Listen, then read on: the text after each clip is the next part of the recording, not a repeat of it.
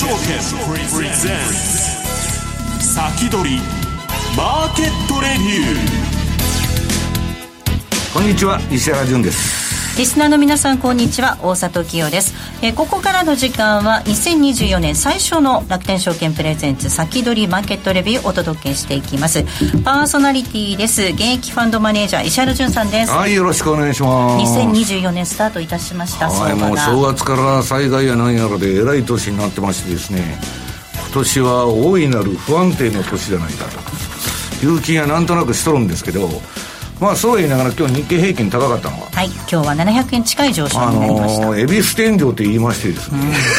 10日恵比寿までは高いと。そうならないといいですけど。2月ぐらいってことですよね。恵比寿ってあれ恵比寿10日恵比寿って今やっとるんですよ。何を言って 変なこと言っちゃった。ごめんなさい。忘れてくださいねえでは本日のゲストをご紹介します。楽天証券経済研究所チーフエコノミスト愛宕信康さんです。よろしくお願いいたします。さあ愛宕さん、えーと、注目されていた12月の金融政策決定会合通過しまして、またちょっとね1月に入って環境変わってくるかと思うんですが、ね、まあ地震がですね、やっぱり元旦からやっぱあの日本銀行中央銀行ってもともとそのあの販売してる現物ってお金じゃないですか、はい、お金を発行してる銀行なんで、うん、そのお金を被災地の皆さんつつ裏裏とにかくお届けするっていうことが特に災害時は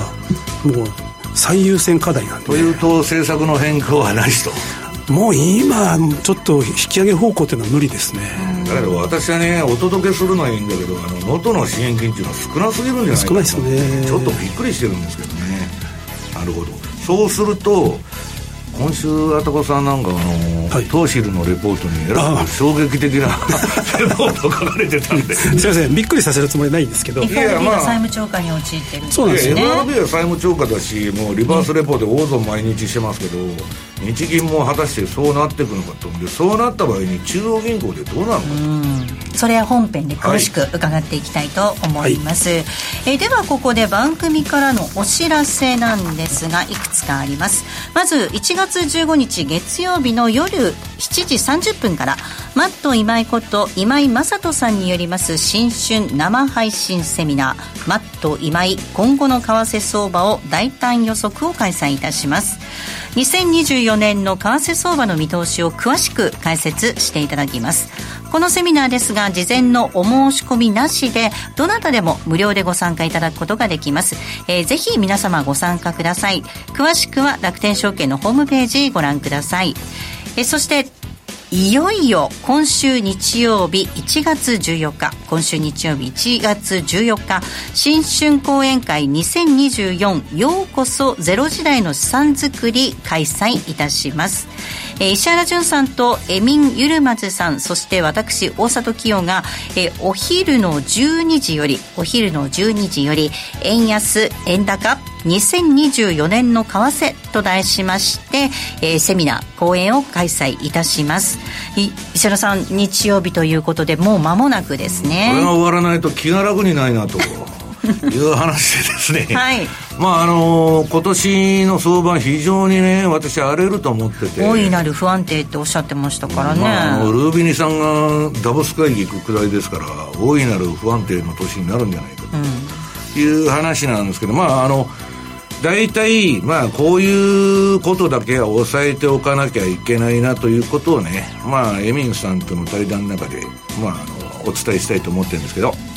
えー、また午後1時30分からこちらは会場にお越しの方限定となりますがもっと深掘り円安円高2024年の為替と題しまして、えー、ミニセミナーを行ってまいります、えー、会場にお越しの方はですねぜひこちらのセミナーにもご参加いただければと思います、え、そして当日会場のベルサール渋谷ガーデンにお越しの方ですが FX ブースにて楽天証券のスタッフにスマートフォン向け取引ツール iSpeedFX のアプリ画面をお見せください、え抽選で50名の方に人気講師のサイン本プレゼント抽選会を行っております。石原潤さんの最新ゼロからわかる FX チャートの基本と儲け方またエミン・ユルマズさんの夢をお金で諦めたくないと思ったら一生使える投資能の作り方のサイン本こちらをプレゼントどちらかプレゼントいたします。えベルサール渋谷ガーデンにご来場の際はぜひ FX ブースお越しください。えそしてセミナーなんですがこの新春セミナーなんですが2時35分からはえたごさんもご出演されるセミナー講演があるということですねフル回転ですね。年始 から人使いあら。世界経済どうなるの会議ということで堀子さんそれから加藤さんとご一緒されるということですのでえぜひこちら楽しみになさっていただきたいと思います。濃い対談ですね。本当ですね。楽しみですよね。ぜひいらっしゃっていただきたいと思いますえー、新春講演会2024ようこそゼロ時代の資産作りにご参加いただいた方全員に、えー、2024年の為替相場の展望を10名の著名アナリストが執筆しました。2024年為替相場の行方こちらをプレゼントいたします、えー、会場でご参加の方は FX ブースにてお渡しいたします。またオンラインでご参加の方は YouTube のチャット欄よりダウンロードいただけますので、えー、こちらもお楽しみになさってください、えー、現在新春講演会2024はオンラインのご参加のみお申し込み受け付けております。締め切りですが明日1月11日木曜日明日1月11日木曜日です、えー、参加をご希望される方は楽天証券ホームページよりお申し込みください。なおお申し込みは楽天証券会員の方に限らせていただいております。なおご紹介したセミナーでは楽天証券の取扱商品の勧誘を行う場合があります。ここまで楽天証券からのお知らせでした。さあ、この番組 YouTube ライブでも同時に配信をしています。動画の配信についてはラジオ日経番組サイトからお寄せください。また番組宛てメール送信フォームから随時質問などもお受けいたしておりますので、ぜひお寄せください。えそれでは進めていきましょう。この番組は楽天証券の提供でお送りします。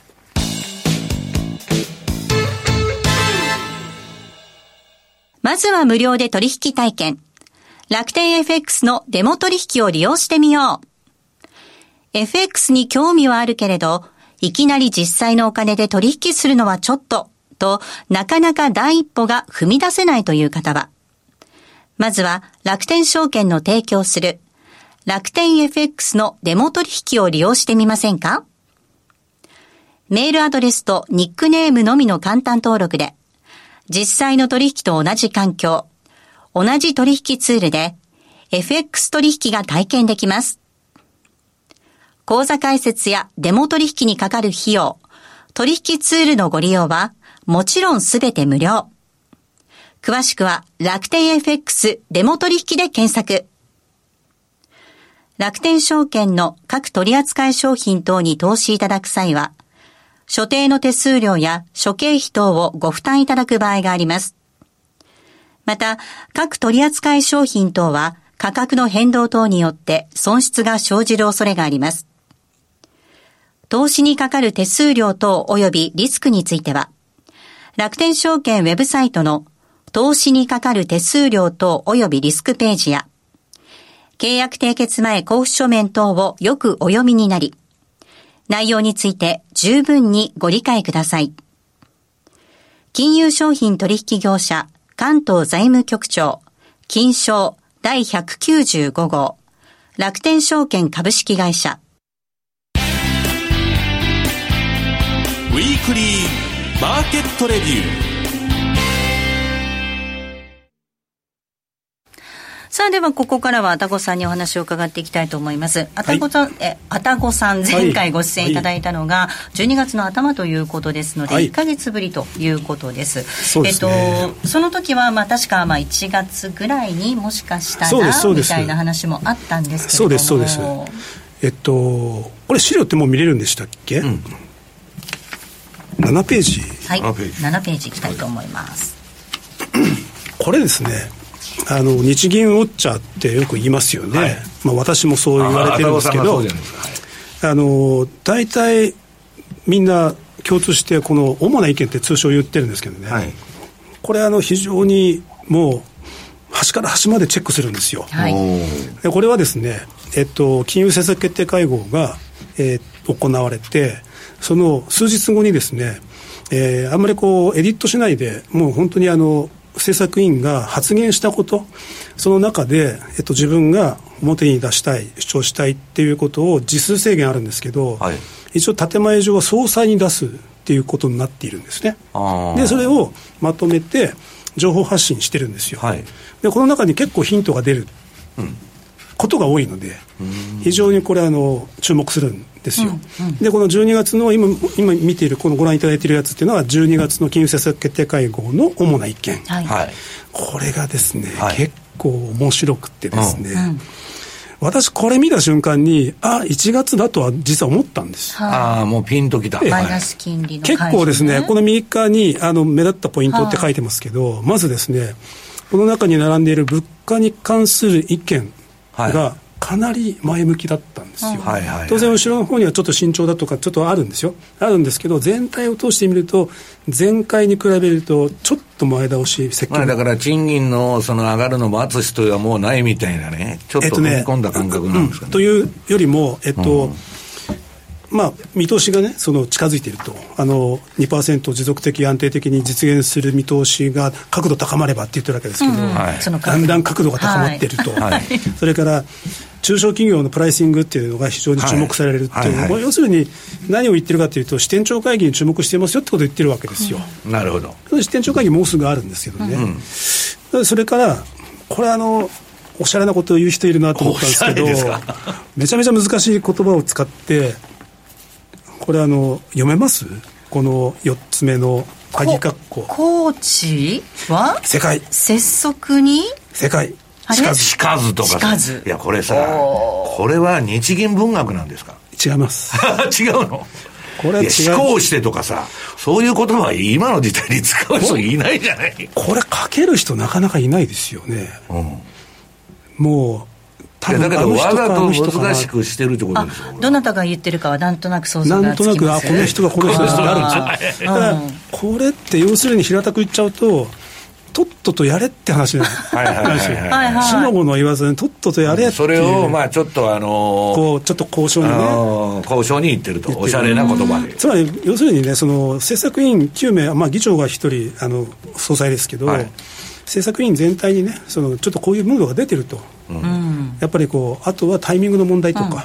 っぱやった方がいいと。正常化やった方がいいっていう雰囲気がやっぱ出てるっていうのはよくわかる主な意見だったんです、はい、まあ、頭さんとしては。特にわかるわけですね、こういう感じが、うん、ピンとくるわけです。12月の時点はですよね。支店長会議を経て1月っていうのがターゲットになったなと思ったんです。さっきちょっと冒頭に言った通り、ちょっとやっぱ地震が起きちゃったんで、うん、これはねあの、熊本でも東日本大震災でも、あの阪神・淡路でもそうなんですけど、うん、やっぱ災害時っていうのは、やっぱりそのお金をちゃんと要するに金融システムの安定維持っていうのがもう最優先課題になるので、はい、中央銀行としては、はい、その時にごちゃごちゃ動くっていうのはやっぱ無理ですよね。だからやっぱ地震が起きた瞬間にああ1月はもうちょっとなくなったと思いました。やるべきじゃないと思いました。なるほど。天才にはかなわないわけですねこれはちょっと落ち着いてやっぱり今今じゃないですタイミングとしてはやっぱり。とまあちょっとこの地震で4月にずれると、あのタイミングとしてはそれもですね、うん、ちょっといろいろあって、うん、BOJ ウォッチャー日銀ウォッチャーの多くの人はですね、はい、1月か4月って言ってるわけです、うん、なんでっていう話なんですけど、展望レポートって言いまして、はい、物価の見通しを出すタイミングっていうのがその四半期に1回あるわけですね、うん、日銀が、うん、それが1月、まあ、直近でいうと1月、はい、で次は4月なんです、はい、だからここに合わせて、はい、物価見通しを情報修正するとともにマイナス金利を解除するだろうっていう、まあ、ロジックでみんな言うわけですけど、はい、いや別にそれ決まってないと思うんですよ。あ今までの前例中だけで。今全然決まってないんですよ。そんな。あ別にこだわってるわけじゃないと。全然その物価見通しとくっつけて政策変更って、日銀の中の人思ってないと思いますあやっぱりだから現場の人に聞いてみないと分かんないよね、そういうのは。さっきもね、僕、頭さんに聞いたんですけども、はい、今まであの日銀のその会合に参加してなかった新藤さん、はい、まあ政治家が来たわけですよ。なんか岸田さんサイドからね、金利上げんとくれ、上げんといてくれみたいな話かと。聞いたんです。が、それもあんまり関係ないんです。あの、うん、あの政府員の方とか、うん、まあ、今で言うと逆にですね、昔は違うんですよ、昔はあのいや、こんな時に金利引き上げるんですか？っていう、まあ、そういうプレッシャーのようなものは、かつてはあったことはあります。はいはい、ただ、今はインフレがこれだけ高くて、はい、為替がこれだけ円安で、逆なんですよね、むしろ。いい加減にしてくれと。あもう早くやれと。やっちゃえと。うん、雰囲気の方がむしろ強いので、うん、ある程度のところまではですけど。だからなのにやらない理由っていうのは何なんですか？いや、まあ、要するに日本銀行としては今一応政策上ですね。物価安定の目標っていうのを定めて2%、うん、消費者物価上昇率で2%、うん、しかもそれが安定的に。安定的って何年？観察する難しい難しいんですよ。その角度が、えー、それがそれがそう高まるまではっていうふうに一応そこを、うん、あの抑えてるわけですよねまだそういう状況じゃないとは言ってるんですけど、ただ、私のドタ感で言うと、マイナス金利解除の準備は、もうすでにできていて、うんまあ、いつやってもいいかと。タイミングと、あとはきっかけだと思います。だから1月、まあ、ちょっと自信があるんで、まあ、ちょっとないとして、まあ、3月、4月、どっちもありえます。あなるほど。だから4月っていうふうに、ハンデをしたように思わない方がいいかもしれないです、3月でもあるかもしれないです。あ3月にやる可能性もあるあるそっかそっか、多くの人がね、物価レポートを見てからと思ってるけれども、そういうわけでもなさそうだ、はい、っていうことなんですね。可能性ゼロでもないですし、えー、僕はなんとなく4月みたいな気がするんですけどね。ただ、ただですね、うん、これまであのいろんなところで、その上田総裁はですね、支店長会議でその入ってくるヒアリング情報っていうのをちゃんと活用しますっていうことを何回も繰り返しおっしゃってるので、はい、やっぱり支店長会議ってポイントになるんですよね。なるほど。そうするとね、1月の支店長会議11日ですけど、その次の支店長会議って、おそらく4月のね、下旬ぐらいなんですよ。なるほど。だから、そう考えると、支店長会議次やってですね、で4月やった上であその後、うん、あの解除っていう方がまあ分かりやすいですよね、なるほど。すいません。基本的なことで申し訳ないんですけれどもこんなわずかのマイナス幅の金利をゼロに戻すっていうのはやっぱり大きなことなんですか、ゼロですもん、これ戻したとしても。0.25じゃないですから、0.1%に、はい、考え方はちょっと2つ分けなきゃいけないんですけど、はい、1つは、じゃあ、景気とか、うん、その我々ですよね、生活する上において、何か影響あるんですかと、うん、それはないです、正直、うん、ないんですよ、もうやっちまえ早くっていう話なんですけど、はい、別の論点があって、これって難しいのは、えっと、マイナス金利政策って、まあ、普通、一般の国民の皆さんっていうのは、そのスキームって、多分知らないと思うんですよ、はいはい、どういうふうにマイナス金利、どこにマイナス金利つけてんの、はい、別に預金についてるわけじゃないじゃないですか。あの中央銀行にある当座預金、まあ、預金でそれしたら暴動になりますからね。おっしゃる通りで、ここどこに一体マイナス0.1%ってつけてるのっていうと、ピンとこないと思うんですよね。うん、だけど実際にやってることっていうのは現にあって、うん、でそれは日本銀行に金融機関が納めているお金、うん、まあ、それは当座預金っていうんです、うん、準備預金と言ったり当座預金と言ったり。そこの一部にマイナスの金利をつけてるんですよ。うん、ってことは当座預金っていうと準備預金制度っていう,、まあ、法律で決まってるわけですよね、はい、その預金に応じて一定の金額を、一定の比率の金額を日銀に預け預けなさいという、まあ、準備預金制度というのがあって、でそれで預けてるお金っていうのを、まあ、所要準備って言ったりしますけどでそれを超える金額を今納めてて、うん、あの異次元緩和の、ために、でそれは当座預金、うん、これ通称あの専門家の間では豚積みと言ったりするんですけど、うん、もう無駄な金、うん、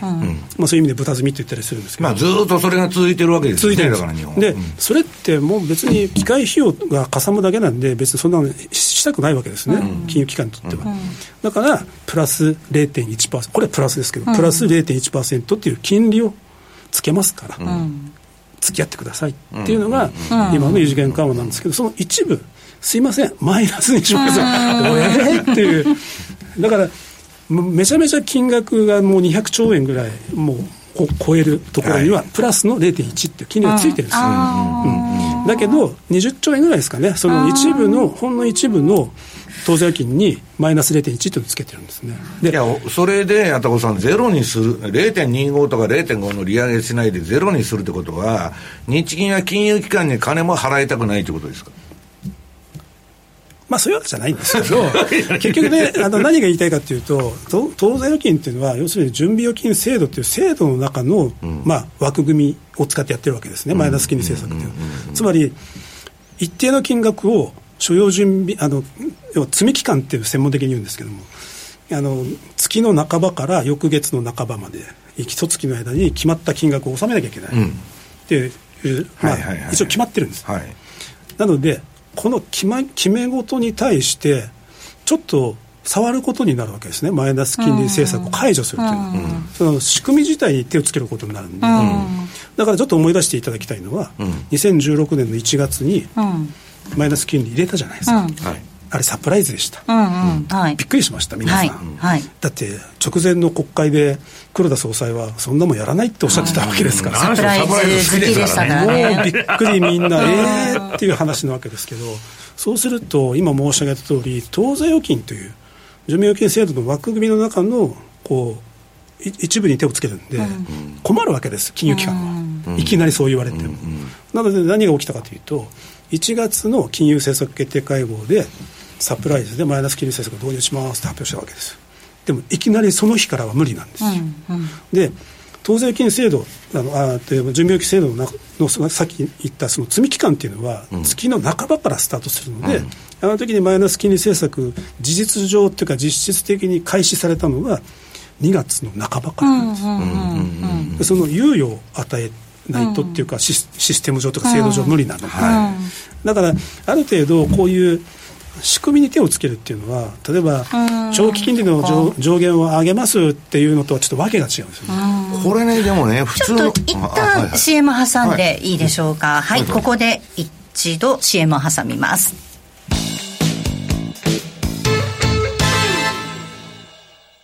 まずは無料で取引体験。楽天 FX のデモ取引を利用してみよう。FX に興味はあるけれどいきなり実際のお金で取引するのはちょっと、と、なかなか第一歩が踏み出せないという方は、まずは楽天証券の提供する。楽天 FX のデモ取引を利用してみませんか？メールアドレスとニックネームのみの簡単登録で、実際の取引と同じ環境、同じ取引ツールで、FX 取引が体験できます。口座開設やデモ取引にかかる費用、取引ツールのご利用は、もちろんすべて無料。詳しくは楽天 FX デモ取引で検索。楽天証券の各取扱い商品等に投資いただく際は、所定の手数料や諸経費等をご負担いただく場合があります。また、各取扱い商品等は価格の変動等によって損失が生じる恐れがあります。投資にかかる手数料等及びリスクについては、楽天証券ウェブサイトの投資にかかる手数料等及びリスクページや、契約締結前交付書面等をよくお読みになり、内容について十分にご理解ください。金融商品取引業者関東財務局長金賞第195号楽天証券株式会社先取りマーケットレビューさあ、引き続き、あたこさんにお話伺っていきたいと思います。CM 中もちょっと。CM 中危なくて言えねえじゃないですか。本当ですか？いや、私が聞きたかったのは、一般人的なね、感覚として、えー、っと、マイナス金利解除するっつって、0.1%の利上げって何なんだと。いや、それはゼロに戻すっていうのは分かるんですよ。で、後間さんに聞いてたのは、その後,、の利上げは、通常まあ0.25刻みじゃないですか、利上げとか利下げっつったら、どこの中央銀行も。まあ、0.25いけるのかっていうところですよね。アメリカはね、そうですよね。だから、そういう形に日本も、なるのかどうかっていうのはね、みんな一番気にしてるところだと思うんですよ。いやすごく重要なポイントなんです、はいそこが。はい。そこが マイナス金利政策の解除っていった場合に実はマイナス金利政策を解除すること自体が問題じゃなくて、むしろ、その先どうすんのっていう方が、まあ先ですよね。そうマーケットにとってはスタートラインみたいな今のめちゃめちゃ0.1から0に関しては、そんなにマーケットに影響しないわけですよ。関係あの関係ない。まあまあねええ。あのまあ本当に景気にもですね、はい。あんまり影響はないですよね、はい。そんな、はいはい。で多分当座預金の一部のマイナスをもう取っ払って、はい。0.1に統一するというふうになったとして、じゃあ政策金利どうなるのっていう話になるんですけど、多分黒田総裁前総裁が就任する直前2013年の3月の時の政策金利に多分戻るんじゃないかと思うんですよ。あの時の政策金利っていうのは、コールレートオーバーナイトものっていうんですけど、はいはいコールレートの、えっと、誘導目標、これが0から0.1だったんです、0.1、はい。これに戻るんじゃないかと思で、う。それでしばらくやるわけですね。そうですそうですでで、いや、私はね重、そう重要なのは、その時に、その次があるのかっていうことを匂わすかどうかなんですよ。上田さんがでしょ。そうですこれは匂わさないんじゃないんですか？当然。む無理でしょう。だから、無理だからゆっくりやんないと、やっぱり、あとね、あの、アメリカの方も、今、あの、金融機関への援助が3月で切れちゃうし、あで、最パウエルが急にピボットしたでしょ？そうです。急に、えー、なんか、ハト派みたいになっちゃって。あれ覚えてますか？前回ね、ここでお話しした、その、マネーストックがこうなっちゃってるっていう、はいはいはいはい。あの辺も結構影響してると思うんですよ。影響してる。やっぱり、その、でまあ、あの、あたかさんがあの時衝撃的に FRB はもう債務超過だと、言われた、まあ、そういう状況なんですけど。はい、レポートもね、書いてらっしゃいますね。あそれで、私は思ってるのはね、この頃、あのあ FOMC のメンバーだとか、連銀のメンバー出てきて、変なこと言っとるんですよ。かなり慎重なこと言ってて、あの、ニューヨーク連銀から何から。はいあれはね、ほっといたら、今アメリカの地方の銀行全部やばいじゃないですか。ね、だから、なんか金融危機が起こりそうなんで、急に転換したんじゃないかと。まあ当然、大統領選挙へのね、え、あのー政治的バイアスもあると思うんだけど、なんか足元からちょっと危なくなってんじゃないかと。そうすると、日本が、私はね、あとこさん、はい金利なんか上げるわけがないと思ってるんですけど。なんかですね、これ言いましたっけ？あの、大体金融政策の効果って1年半から2年って言われますよね、タイムラグがある。はい。これまでですね、もう決まってですよ、決まって日銀が動くときっていうのは、2年前ぐらいに FRB が動いちゃってるんですよ。FRB が動いて、ECB が動いて、次日銀の順番回遅れなんです。で来ると思う。それが大体 FRB から2年ぐらいなんですよ。だって、今回もそうですよね。今と、回利上げは2年遅れてやってくるんですよそろそろやってくる感じと。FRB が利上げを始めて2年経ってから日銀が動こうとしてるんですよ。ってことは向こうは結構利上げの影響が出始める時期なんですよということです。なる毎回はい、続きまたこの後の延長戦でお話伺っていきたいと思います。すいません、もう本当あっという間にお時間です。えー来本題に行ってないっていう、はい、来週ですが楽天証券経済研究所今中康夫さんゲストにお迎えする予定となっております。引き続き YouTube ライブの延長戦でお話伺っていきたいと思います。この番組は楽天証券の提供でお送りしました